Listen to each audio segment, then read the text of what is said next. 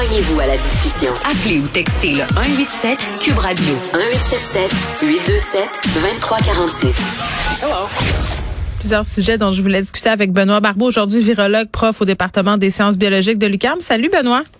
Bonjour. Bon, on va commencer par se parler de ce qui se passe euh, du côté euh, de l'enquête publique du coroner qui se penche sur les décès qui sont survenus en CHSLD pendant la première vague. C'est quand même assez euh, préoccupant là, des experts qui se prononcent, notamment Geneviève Marchand, qui est microbiologiste, chercheur, qui a témoigné, déplorant là, que la transmission par inhalation de la COVID a été reconnue par plein d'autorités, plein de scientifiques, plein d'instances, mais que l'INSPQ n'en tient toujours pas compte dans certains de ces avis. Euh, on, euh, vous en êtes où, vous, par rapport à, son avis? parce qu'elle n'est pas, pas la seule à dire ça, là, Mme Marchand. En fait, je crois qu'elle a défendu depuis fort longtemps justement le fait qu'on devrait euh, être plus large dans notre compréhension dans la transmission du mm. virus. Rappelez-vous qu'au début, on parlait justement des gouttelettes, mais que les aérosols jouent un rôle, ça, c'est c'était quand même une, bataille, je crois, qui a été livrée par Geneviève Marchand et bien d'autres. Mm.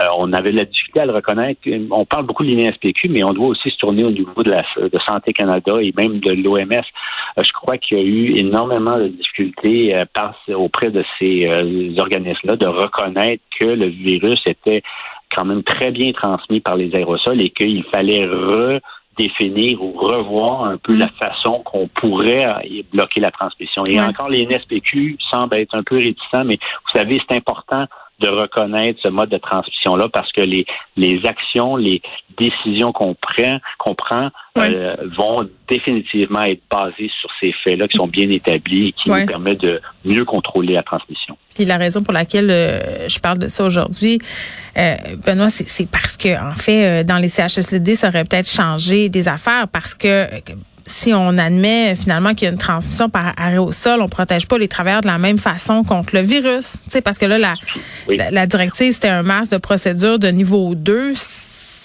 c'était pas le N95 non plus là, à cette époque-là qu'on préconisait justement à cause de ça. Donc, c'est con, mais ça a eu un impact là, sur les morts. Ah, sans aucun, sans, aucun doute. Il faut quand même comprendre qu'au début de la pandémie, c'était pas juste au Québec qu'on questionnait l'utilisation du masque. Donc, c'était vraiment mondial. On n'avait pas des données probantes, mais on en a eu euh, assez rapidement. Puis de toute façon, c'est un virus respiratoire qui est transmis. Les aérosols sont des composantes importantes dans cette transmission. Mm-hmm. Alors, je crois que vraiment, il y a eu une réflexion qui s'est, qui a été faite, qui a été lente euh, qui a fait en sorte qu'en effet les les euh, les actions n'ont pas été euh, plutôt ont été tardées avant de, ont tardé avant d'être prises.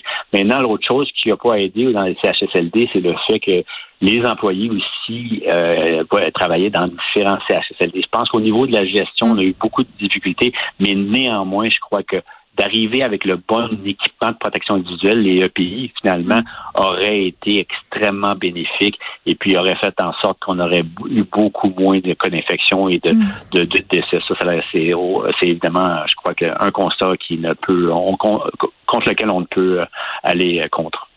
Euh, Monsieur Barbeau, je veux absolument qu'on se parle de la pilule anti-COVID. C'est comme, je pèse mes mots, mais on dirait que moi je lis ce qui entoure ce, médicament-là, puis je vois l'espoir, c'est un peu notre plage de salut.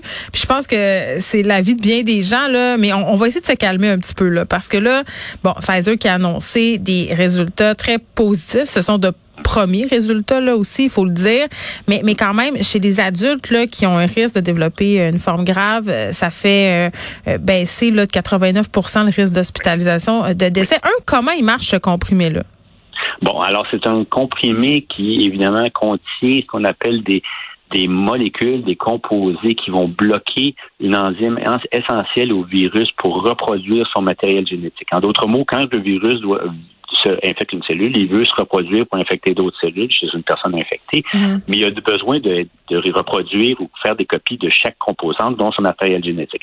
Alors, cette enzyme-là, cette protéine-là du virus, a un rôle essentiel et on n'a pas d'équivalent ou presque dans nos cellules. Ce qui fait en sorte que vous êtes capable d'avoir des inhibiteurs, des molécules qui vont bloquer spécifiquement cette protéine, de sorte que le virus va avoir toutes les difficultés de se reproduire et puis qu'on devrait avoir des effets secondaires minimes. Alors, c'est quand même un, une, très bonne percée. C'est une, cible, la protéine qui est la protéine mm. virale qui est ciblée est une très bonne cible, mais aussi ce qui est important de souligner, c'était quand même un composé qui avait déjà été développé pour un autre virus, qui était le virus de l'influenza. Alors, on avait, encore un peu selon le processus de ce qu'on appelle le drug repurposing, on réoriente la vocation de ce, ce médicament pour hmm. le virus de la COVID-19 et on s'aperçoit qu'on a vraiment de très bons résultats. Est-ce que ça pourrait aider les pays où on a moins accès au vaccin, ce médicament-là? On doit se rappeler quand même que dans ce cas-ci, on parle de de, traiter des gens qui ont des symptômes graves. Donc, en effet, ça peut les aider, hmm. mais autrement, les vaccins, c'est une mesure essentielle pour prévenir l'infection et contrôler la transmission. Il ne faut pas se dire on prend pas le vaccin parce qu'il y aura la pilule. Hein? Exactement. Donc, allons-y. on devrait envisager plus une, une, approche complémentaire qui est certainement qui est efficace, mais qui n'enlève rien justement à hmm. l'utilité des vaccins. Euh, on va parler de l'Europe là, pour terminer, euh, Monsieur Barbeau, parce que l'OMS là quand même euh, tirait la sonnette de l'alarme euh, hier en disant bon, on a quand même une recrudescence des cas, la transmission va bon train dans 53 pays là en Europe, c'est vraiment très très préoccupant. On explique ça comment? Est-ce que c'est le relâchement des mesures? C'est quoi?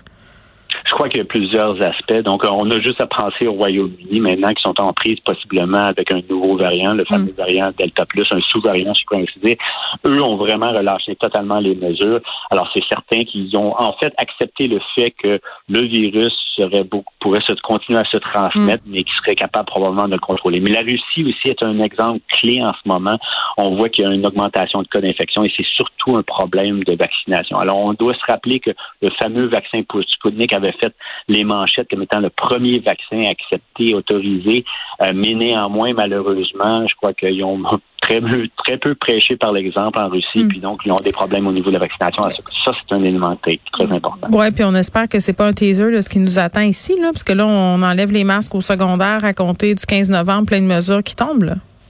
Oui, mais il faut, faire attention. Encore là, nous, on ne laisse pas tout tomber. Je crois qu'il est, certain qu'à chaque fois que vous enlevez des mesures, des restrictions, ben vous avez euh, possibilité d'avoir une augmentation de cas. Alors, il mhm. faut que le gouvernement soit extrêmement vigilant pour éviter justement qu'il y ait une augmentation trop forte. Mais autrement, encore là, au niveau des résidences privées, il n'y a aucun changement. Au niveau primaire, le port du masque est encore obligatoire. Au niveau secondaire, c'est vrai qu'on retire le masque, mais de notre côté, on, est, on a amené finalement les fameux tests de, détection rapide qui pourra aider. Alors, et sans compter le fait que les éclosions sont quand même très sont faibles justement au niveau secondaire. Ça il y a quand même des aspects logique dans ces décisions-là, mais néanmoins, il faut que le gouvernement, il le savent très bien, et la santé publique euh, surveille de très près quelles seront les prochaines tendances. Bon, très bien, ça fait le tour des sujets COVID que je voulais aborder avec vous aujourd'hui. Benoît Barbeau, merci qui est virologue.